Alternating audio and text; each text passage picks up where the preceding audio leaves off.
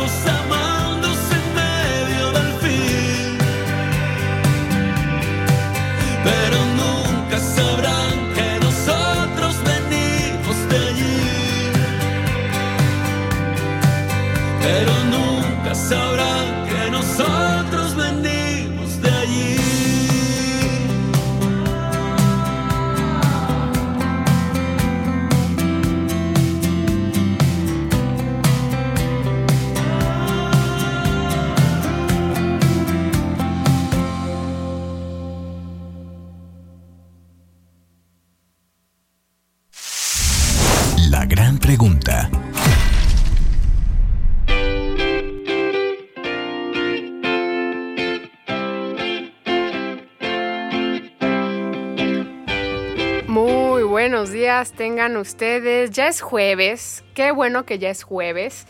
Ya mañana es viernes. Por consecuencia, fin de semana ya se siente, ya se siente que llega de nuevo este finecito de semana y muy pronto el puentecito de primero de mayo. Ojalá todos y a todas nos lo den. Este, bien merecido lo vamos a tener. Y pues hoy les tenemos en este su programa Quien busca encuentra muchas sorpresas. Yo soy Alejandra Ramírez y en nombre de María Camacho conductora de este programa. Les doy la bienvenida. Primero que nada, pues es- acabamos de escuchar una canción de un invitado especial que vamos a tener hoy, que se llama Diego Ojeda. Ya lo hemos, em, pues, escuchado bastante en este programa porque somos fans. Somos fans de él, nos encanta su música y justo el día de hoy estrena un disco nuevo y justo nos va a platicar de eso. Eh, la canción que escuchamos es una canción muy interesante, muy, muy querida por el, equipo productor de este programa. Se llama Venimos de allí y es de Diego Ojeda. Búsquelo en Spotify, búsquelo en diferentes plataformas eh, si es que les gustó. Y bueno, también les tenemos otra entrevista más con Álvaro Cano Castillo más adelante para que se queden, porque él es potosino, él es comunicólogo y también es guionista y nos va a hablar sobre una serie que él escribió para Netflix y está pronta a estrenarse. Entonces, quédense, no se vayan a ir. Igualmente, pues les platico que em, pues nuestro patrocinador del programa es Chirey. Yo obviamente les voy a invitar a que vayan a Chirey si es que están pensando en comprarse un carrito o algo así, pues consideren Chirey. Consideren sus camionetas, hagan una prueba de manejo, piénsenlo, analícenlo y yo creo que eh, se van a ir muy contentas, muy contentos de, haber visitado las sucursales que están en eh, Lomas del Tec y también bueno, Lomas del Tec cerca a la Glorieta de la Familia y también muy, muy cerca de la carretera 57, cerca del supermercado de las tres letras de ahí por la carretera 57. Vayan a Chirey, visítenlo. Y también les tengo otro anuncio antes de irnos también a otra, a otra cancioncita, que hoy a las 8 de la noche en Canal 7 tenemos la entrevista con Fátima y Piña en el programa de Eva María Camacho que es de tú a tú. Es una entrevista que se les hace a personas distinguidas de San Luis Potosí. Muy, muy interesante para conocerlas, para saber cuál ha sido su trayectoria profesional. Y Fátima y Piña, justo la persona que se entrevista el día de hoy, ella es... Em, ella es fotógrafa, entonces para que escuche su, su, historia de vida, lo que tiene que decirnos, ya sabe, hoy a las 8 pm en Canal 7. Y pues nos vamos con la próxima canción de Soy de los 80 de Diego Ojeda, pues para que le, para que le eche ahí un vistazo a ver si le, sigue convenciendo este artista que a nosotros nos encanta. Eh, vamos con Canción 7 y regresamos. Quererte tengo todo lo que quiero. Cosas que el dinero no puede comprar. Milagros se juntaron nuestros tiempos y aún me cuesta asimilar si esto es verdad. Las ciudades que firmaron nuestros besos es un patrimonio de la humanidad. Porque nadie como tú tiene el talento para convertir un sueño en realidad. Quien fuera tu trovador de una vida en Nueva York, tu cervecita en Madrid, tal vez pudiera ser yo.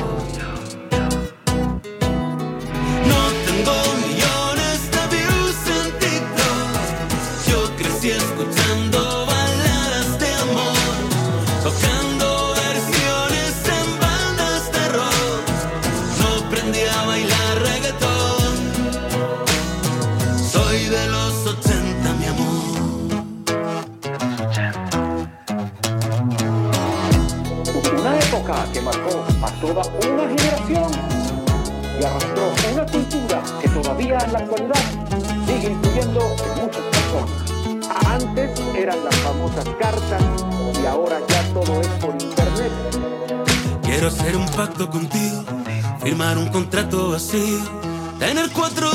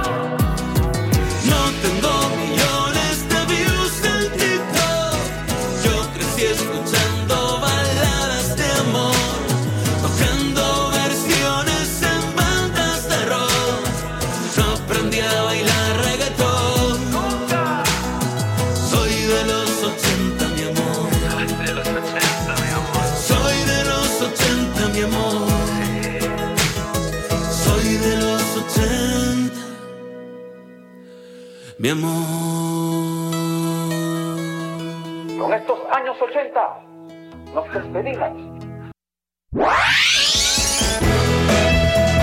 Regresamos con Eva María Camacho. No te vayas, esto es Más FM, la música de tu vida.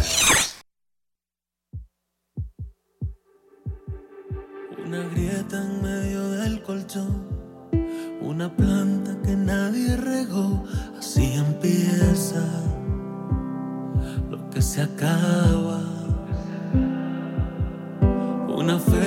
Se te olvidó, una excusa que nadie pidió, así empieza lo que se acaba. Un verano con fotos que no posteamos, las canciones que ya no cantamos. El silencio que es como un balazo, no se cura ni con un abrazo. Ahora nuestra casa es Alaska, y el futuro cambia de cama, el pasado pesa y no cabe en caja. Ahora nuestra casa es Alaska y han acordonado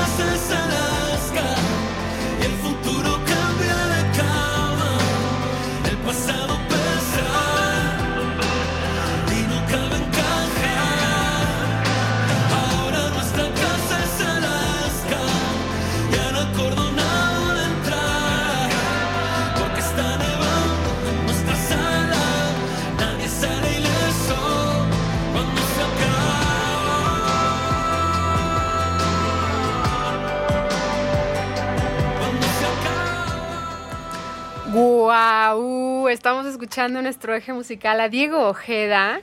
Este fue el temazo de Alaska. Eh, y ya tenemos a Diego con nosotros en la línea. Eh, y bueno, eh, mi nombre es Alejandra Ramírez. Estoy sustituyendo el día de hoy a nuestra conductora Eva María Camacho.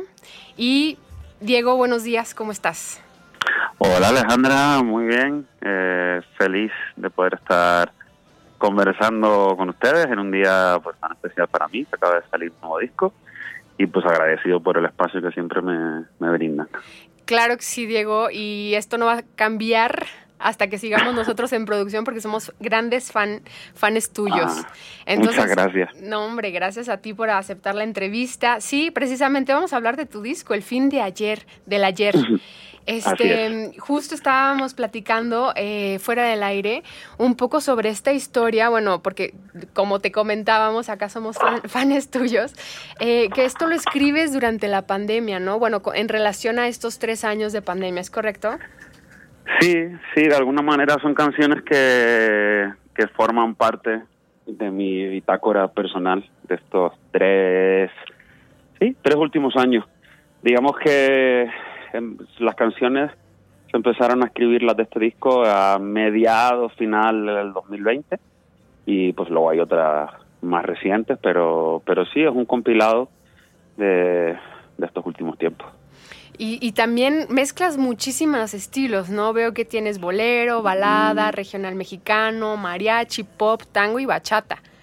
Sí, sí, sí, sí, fíjate que, no sé, de, lo más bonito de todo es que se dio de manera natural, o sea, no es que yo fuera buscando como tal hacer un disco mm, con esa variedad musical, sino se fueron dando, fueron llegando las canciones eh, y, y la verdad que cuando ya me paré con el disco completo y me cayó el 20 de, de, esa variedad musical, me, me encantó, me encantó la idea y, y me siento muy, muy contento porque además, aun habiendo explorado todos esos estilos que acabas de comentar, creo que en ninguna de las canciones se, se pierde mi esencia. Entonces, me encanta.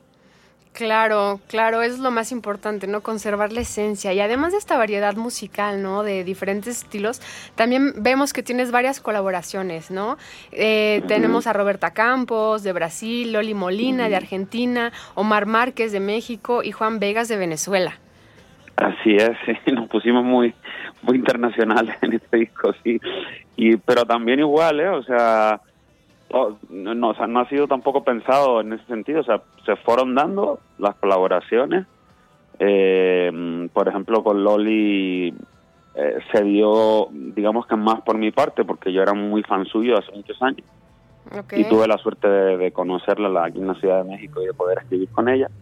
Y pues se generó una química muy chida y ya se dio la, posibilidad de grabar juntos la rola. Con Roberta, eh, pues fue ella quien me buscó, eh, y yo la verdad que, aluciné porque pues también es un artista impresionante. Y surgió esta colaboración a petición de ella porque pues le cantaba esta canción y le cantaba mi trabajo. Y Juan y, y Omar pues son hermanos, o sea, grandes amigos.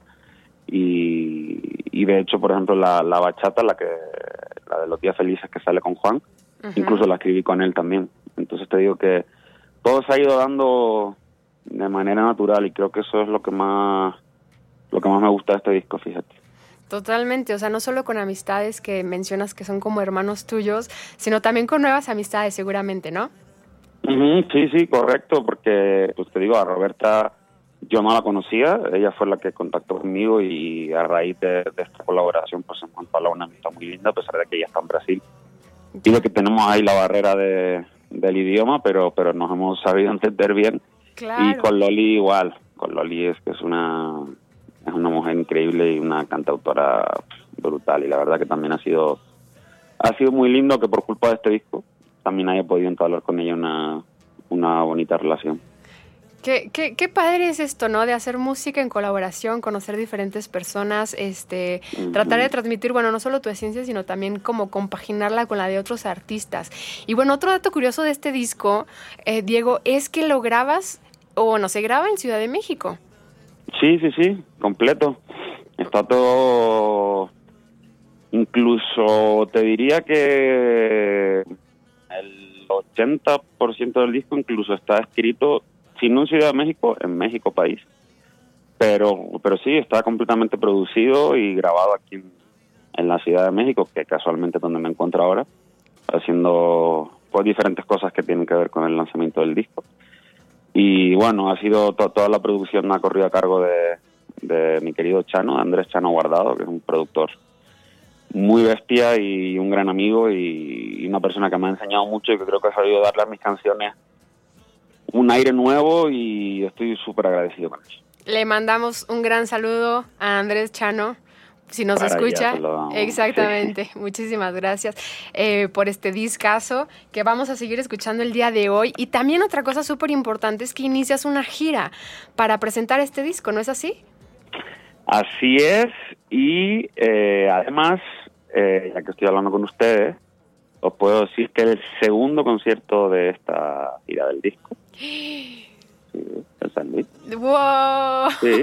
No, es que me estaba, me estaban mirando aquí estoy con, con algunas personas de mi equipo y me estaban mirando así como, ¿qué vas a decir? Digo, no, no, que sí, que sí. O sea, el segundo concierto es en, empezamos el...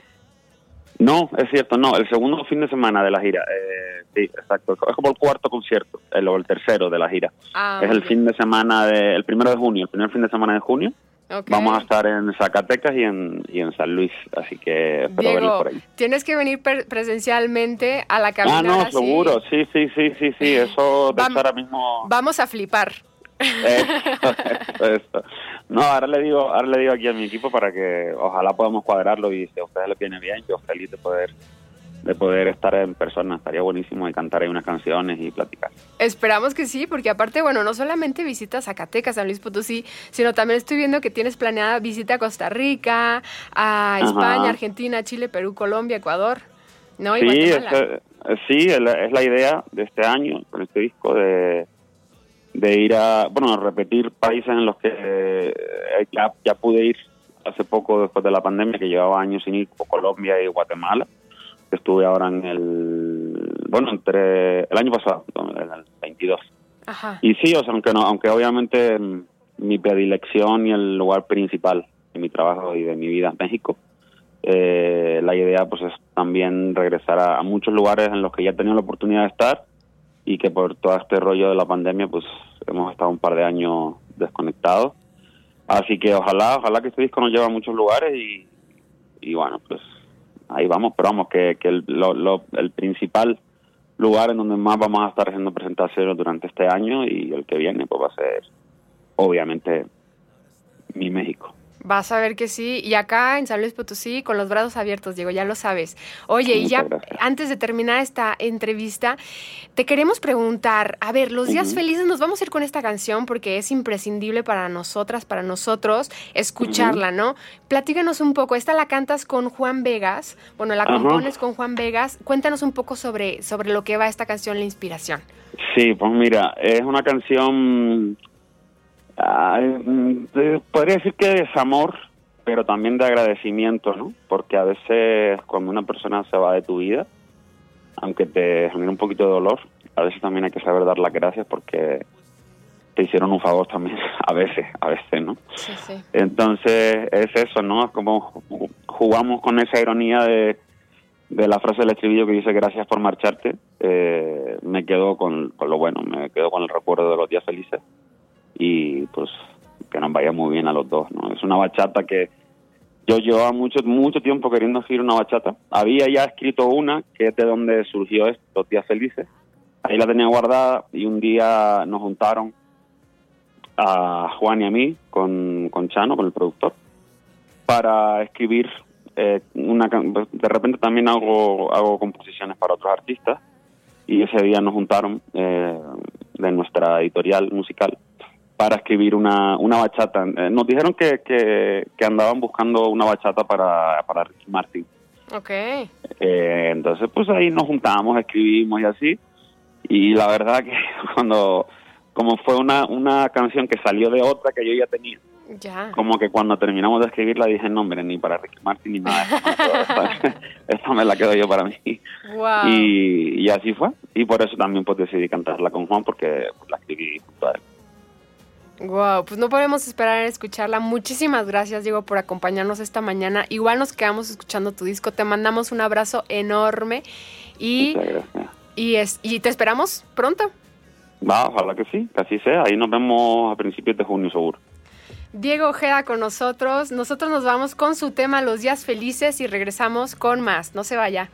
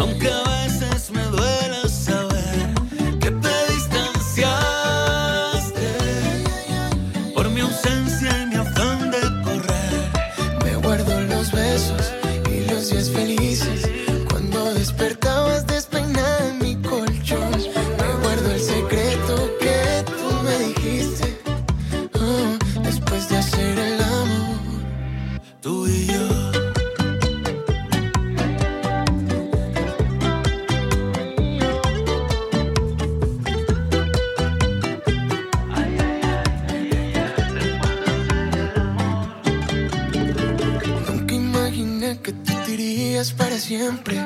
Que parte del plan se nos cayó. Me siento tan solo viendo fotos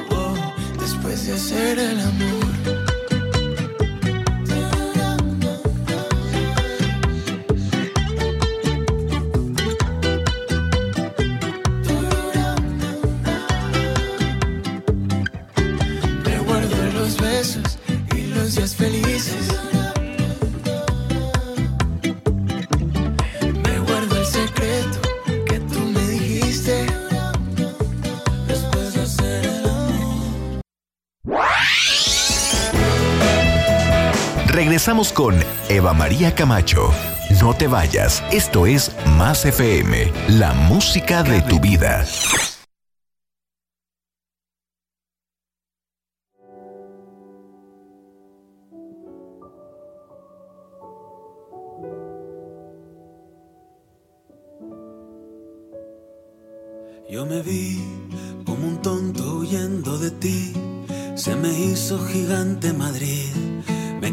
De planeta y de cuerpo y seguías aquí. Y te vi preguntándole a todos por mí. Tu versión de nosotros, cariño, no es para nada lo que yo viví. Entre paz y razón yo me quedo con nuestro recuerdo. Me aprendí de memoria, mi amor, el mapa de tu cuerpo. Y aunque te quiero lejos, una vez por semana, como sin quererlo, de pronto te pienso y recuerdo los besos y las despedidas en los aeropuertos. Y aunque te quiero lejos, una vez por semana te escribo un poema y borro los versos. Te busco en la agenda, te escribo un mensaje y destrozo el teléfono. Y si te quiero cerca, me alivia pensar que hay un mar por medio.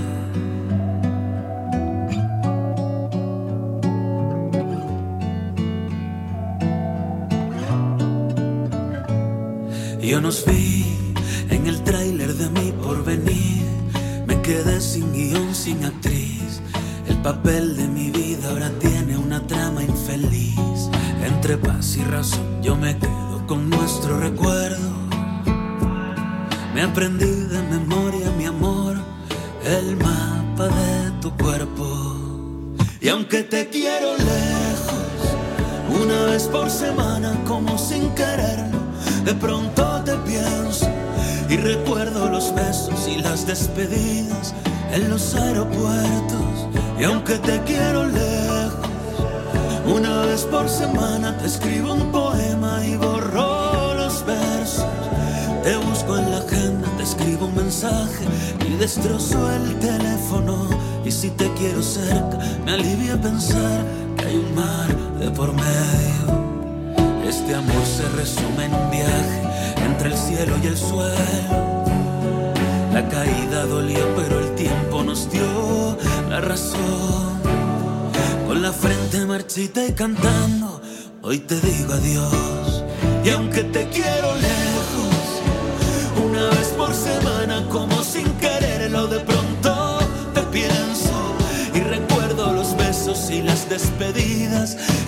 aeropuertos. Y aunque te quiero lejos, una vez por semana te escribo un poema y borro los versos. Te busco en la agenda, te escribo un mensaje y destrozo el teléfono. Y si te quiero cerca, me alivia pensar que hay un mar de por medio. Y si te quiero cerca, me compro un avión. Voy volando hasta tu balcón te canto una serenata y te pido perdón.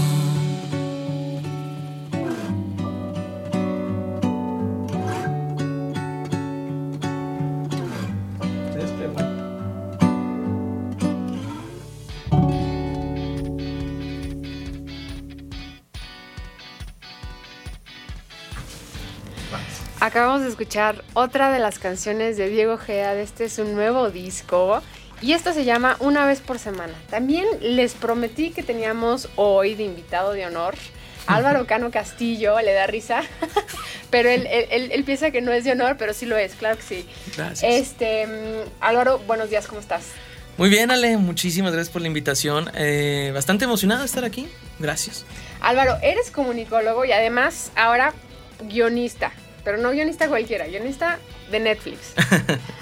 Pues eh, en teoría sí, soy licenciado en comunicación, eh, pero también me puedo decir que soy actor, soy director y guionista.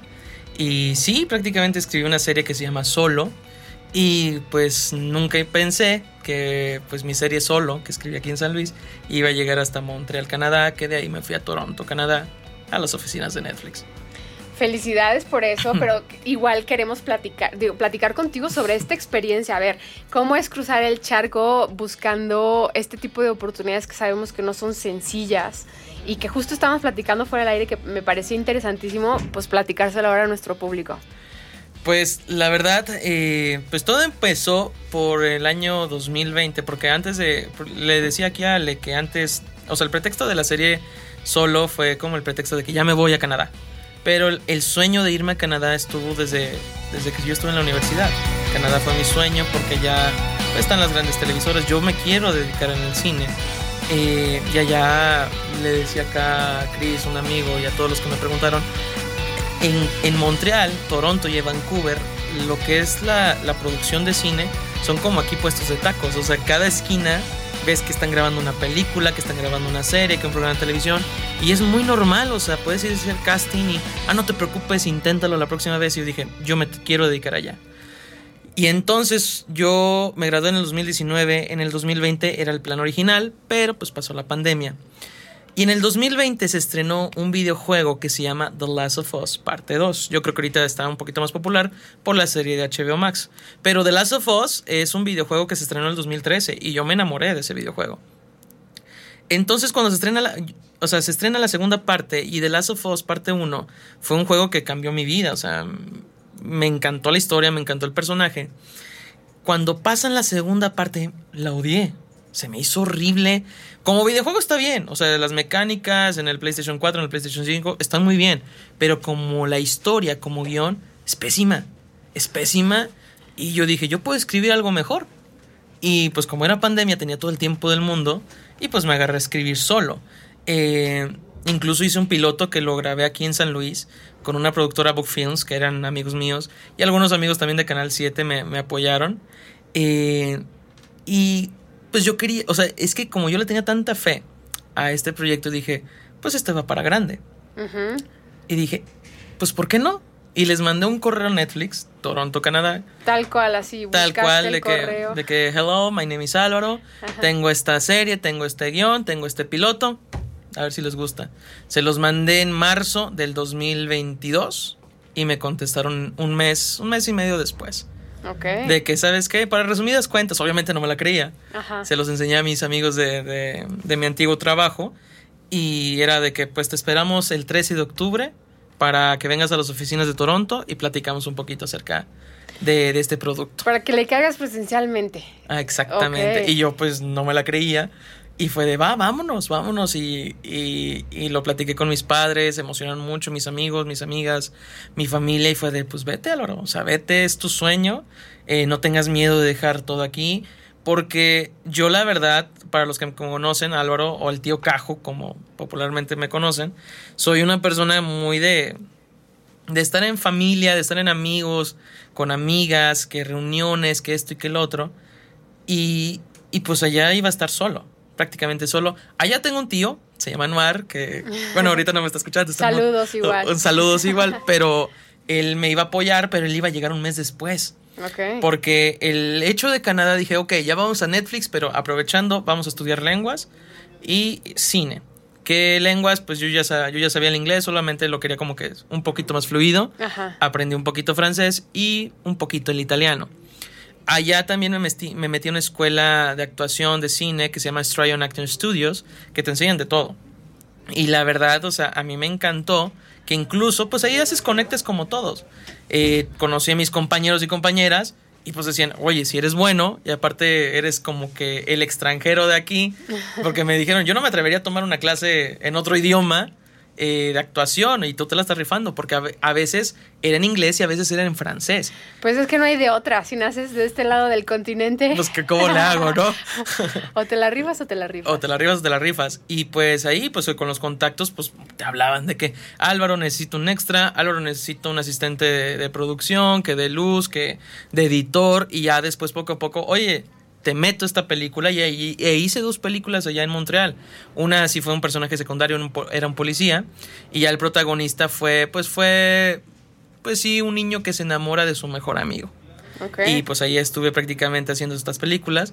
Cuéntanos, ¿cómo se llaman las películas para verte? Es que aún no puedo decir bien. Ah, bueno, muy bien. No, Todavía no salen. Pero, eh, o sea, no salen, pero es como tipo Uno Manches Frida, El Infierno, que, es- que son películas muy mexicanas. El Son- infierno. O sea, son. No, a lo que me refiero de que películas como No Manches Frida y El Infierno, que son de México, Ah, no se estrenan allá. Estas Ah. películas se estrenan allá en Canadá, no se estrenan acá. Como cine internacional, digamos. Exactamente, no es tanto así, es más nacional, canadiense. Pero pues allá, allá voy a estar apareciendo. Bueno, igual acá en la Cineteca nosotros somos bien este, cercanos a ellos. En una de esas, ¿no? Se hace el En una de contacto esas. y se estrena por acá. En ¿No? una de esas estaría muy bien con el Aldo Patlán. Orgullo potosino, totalmente sí le decimos a nuestro queridísimo Aldo, igual le mandamos saludos si nos Un está saludito. escuchando. Ajá, que las estrene por acá y, y te vamos a ver. Porque creo que es súper importante apoyar este talento que tenemos, este, digo, eh, verlo triunfar desde lejos, desgraciadamente, pero también reconocerlo, ¿no? Desde aquí, desde, desde las raíces. Entonces, a ver, te vas a Canadá, estás ahí en solitario, vives esta depresión, pero bueno, renaces como ave fénix de las cenizas y escribes solo. Solo, no solo te inspiras en esta, en esta videojuego, te inspiras en algo más, así como en situaciones personales, ya tú ibas viviendo solo. o no sé, cuéntanos. Eh, pues mm, sí, no. El hecho de solo, salió la palabra solo. No es ningún spoiler, pero en cada capítulo el personaje termina solo. Ok. Eh, eh, sí está basado mucho en The Last of Us, pero como en The Last of Us, porque está bas- muchos dicen que está basado en que es el género de zombies, que es el género de infectados, y yo creo que The Last of Us va mucho más, es una relación muy personal, que aquí en The Last of Us es padre e hija, aquí yo quise hermano y hermano, porque en resumidas cuentas, porque se basa mucho en la actualidad, el personaje principal se llama Tony, yo lo interpreto, bueno, para el piloto yo lo interpretaba. Eh, se trata de que Tony, él estaba viviendo en Estados Unidos, él ya estaba casado y todo. Pasa la pandemia, en la serie no, no se menciona que es el COVID, pero damos referencias que se entiende que es el COVID. ok. Eh, y entonces, ¿cómo se llama? Pues pasaron, ah, bueno, pasa el mundo posapocalíptico, por así decirlo, y Tony intenta regresar a México con la esperanza de encontrar a su familia, pero se topa una niña que le recuerda mucho a su hermana. Pero pues ahí ya un poco a poquito y se encuentra el hermano y el hermano es el antagonista de la historia. Wow. Y pues ahí va más o menos por ahí la tirada de solo. Ok. Pero, pero no está inspirada así como, bueno, solo hecho real, COVID, así como inspiración. Y creo que sí, o sea, son, o sea, esta experiencia todos nos abordó como si fuera una experiencia apocalíptica, ¿no? Muy apocalíptica. Y pareciera que ya terminó, pero bueno, sigue, sigue vigente por ahí, sigue la amenaza latente de, de, de esta situación. Y ay, qué, qué impresionante, ¿no? Pareciera que estas este, novelas futuristas o de ciencia ficción están muy lejanas a nuestra realidad, cuando en realidad no es así. La verdad estamos muy cerca y yo creo que eh, el COVID o fue como el pretexto, la enfermedad perfecta para mi serie. Porque pues estábamos en pandemia y en cualquier momento puede votar algo, puede mutar. Eh, pero de todos modos, ese no es el tema central de la, de la historia. Si hay infectados, si hay acción y pues es un poquito pues subida de tono, por así decirlo. Pero no, es más que nada la búsqueda de la familia y el reencuentro y el lazo de, de hermandad. Es lo que yo manejé en la serie solo y pues creo que es lo que por eso pues Netflix me, me hizo un poquito de caso. No, la verdad es que suena súper interesante. ¿Y has pensado en el número de capítulos que, va, que van a ser? Sí, ya, ya, son ocho capítulos con una duración más o menos de 40, 50 minutos cada uno. Eh, no puedo decir mucho, pero pues incluso, eh, pues sí lo hablamos Netflix de que, oye, ¿va a haber la continuación o no? Dije, pues depende mucho de ustedes, pero la neta, o sea, pues ya fue hace mucho y en Canadá tuve mucho tiempo y pues sí empecé a escribir, pues la verdad, por diversión, pues la segunda temporada también. Dije, en una de esas, pues al de que Netflix me, me confirma, ¿sabes qué lo vamos a hacer? Ah, bueno, le va muy bien, pues ya tengo la segunda temporada, de todos modos. Claro. No, y de todas maneras le, le echas vuelo al hilacha a esta creatividad que tienes, ¿no? De seguirla trabajando. Exacto. ¿Y has pensado en escribir más? O sea, no solamente la segunda temporada de este guion, sino otros guiones. Sí, de ahorita eh, estoy terminando, por así decirlo, mi primera película. Se llama eh, Valhalla. Literal, porque eh, yo amo la mitología nórdica, lo amo.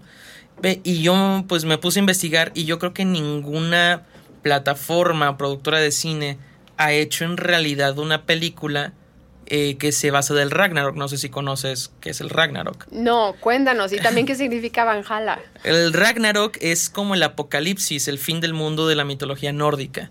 Es muy rica en, en historia. Y yo la estoy escribiendo tipo con el género de tipo del Señor de los Anillos. Y sí planeo que sea trilogía. Y Valhalla, Valhalla es como el paraíso, que es donde los guerreros o cuando mueres en batalla en la mitología nórdica te vas al cielo. Pero solamente entra- entran los que mueren en batalla. Los que mueren por enfermedad o por traición o por vejez no entran al Valhalla. Y el Ragnarok... eh, Por vejez. por vejez no, no entran al Valhalla. Sí, hasta... Hay que matarnos antes. eh, no, sí, dicen, no está por, digo, no pueden pasar al paraíso, por así decirlo, si mueres de vejez. Tienes que morir en, en batalla o, Sacrificado. O sacrificado, pero un sacrificio muy de corazón. Puedes entrar al Valhalla. Y el Ragnarok, que es el fin del mundo, es los dioses Aesir contra los dioses Vanir. Porque, bueno, por ahorita las películas de Marvel confunden mucho porque todo el mundo cree que Thor es hermano Ajá. de Loki. Ajá. Y nada que ver, nada que ver. Entonces, ¿qué son? Son amigos, son, son- son- sí, literal, son ¿Amigo amigos. o enemigos? Son amigos, solo que aquí empieza porque hay un dios que se llama Baldur, ok. eh, que es el dios de la pureza y de la belleza. Ujú. Y, y él empezó como, es hijo de Odín, y empezó a tener como que pesadillas de que iba a morir y todo. Y pues su madre Freya tenía mucho miedo de perder a su hijo. Y todo esto lo que te estoy contando es, es de pues prácticamente cuentos, libros que están ahí. Y yo lo estoy pasando ya en película, eh, con guiones y todo. Eh, entonces como ya están a punto de morir, eh, Baldur, pues hacen como... Bueno, Odín hizo que todo el mundo, animales, plantas, cosas, humanos, dioses, juraran que no mataran a Baldur. Entonces todo el mundo lo juró, menos una plantita de muérdago. Porque era, era chiquita, era una bebé. Y Loki supo de esto. Y entonces están, eh, hay una escena donde están haciendo una fiesta. Y entonces Loki, estaban jugando de que a ver qué inmortal era Baldur, porque nada le hacía daño. Que le aventaban, que espadas, que hachas, que flechas y no le hacían daño. Prácticamente era inmortal. Entonces Loki convierte, agarra ese muérdago y lo convierte en una flecha. Y se le da a un arquero, oye, pues te apuesto que, que con esta no le vas a hacer daño. Y el arquero dijo, no, pues no le voy a hacer. Y mata a Baldur. Y Odín lo encarcela en, en el Hel, que es el infierno. Y A Loki. a Loki. Eh, y, le, y lo deja con una víbora que cada cierto tiempo le da gotas de veneno. Y está rumorado que los terremotos que tenemos hoy en día es Loki sufriendo eh, por el veneno, es causa del Ay, veneno. que ya no sufres, Loki. Antier hubo terremoto en Ciudad de México. Ca- Casi, casi, ¿no? Y, y después, pues Loki sobresale y quiere tomar venganza con sus hijos, que es Jormungandr, la serpiente más grande del mundo, eh, Fenrir, el lobo grande, y su hija Hela, que es la diosa de la muerte, contra Thor, contra Heimdall, contra Odín, contra todos ellos. Y prácticamente voy a. Bueno, estoy haciendo toda esa película en. Pues sí, en guion, en papel. Wow, o sea, suena que va, yo siento que va a durar como cuatro horas. En una de esas, el nuevo James Cameron ya llegué. Exacto, sí. No, pero igual suena súper interesante porque yo veo que, bueno, también es una de las grandes este, atracciones que el público tiene y que conocemos muy poco, bueno, estando desde, desde México, desde Latinoamérica, conocemos muy poco sobre la mitología este, nórdica y creo que es muy interesante no solamente tener acceso a este tipo de mitología a través de escritos, cuentos, libros, textos, sino también a través del séptimo arte. Exactamente, y, y sí, me puse a investigar. Hay una serie que se llama Valhalla, creo que no, se llama Vikingos. Ajá, Vikings. Vikings, justamente, pero se dedican solamente a, a los vikingos como tal. Pero así como los dioses Aesir y Vanir, creo que no hay ninguno. Y entonces dije, pues yo voy a ser el primero entonces. Y, y ahora no le quiero tirar a Netflix, ahora ya quiero pues una productora bien de, de cine. Aún no me he decidido cuál, pero pues en una de esas. Digo, allá en Montreal Claro están sí. todas, todas, las que No, te imagines, hombre. todas, todas, todas. Claro que sí, de aquí a la luna, Álvaro, de aquí a la luna. Pues muchísimas gracias por acompañarnos. Te pedimos, por favor, que no, no dejes de, de- de estar en contacto, en contacto con nosotros cuando regreses acá a San Luis, por favor. Ya sabes que aquí tienes tu cabina para seguir escuchando de tus historias, No, muchas gracias. que eh. yo creo que son súper inspiradoras pues, para la gente que nos escuchan, que sí, que sí hay forma de salir adelante. Sí, eh, no es fácil, pero del- eh, pues, si, si tú en verdad quieres, incluso lo dije Tarantino, le, lo tomo mucha inspiración así rápido ya para acabar. Tarantino dice, no es necesario que vayas a una escuela, no es necesario que sepas el arte, los conceptos del cine, si en verdad amas el cine, lo podrás hacer. incluso acá mi amigo Cristian, él me ayudó a hacer algo porque también hago covers, pero más que hacer el cover, yo quiero contar la historia, ha sido como mi práctica para hacer cine, pero sí, el que quiere puede que sea difícil, algunos, pero tú puedes, tú y lo vas a lograr. Y ahorita yo voy poco a poquito, pero ahí estoy. Muchísimas felicidades, Álvaro.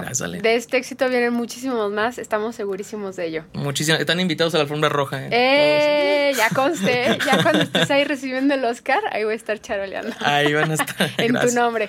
Yo lo entrevisté.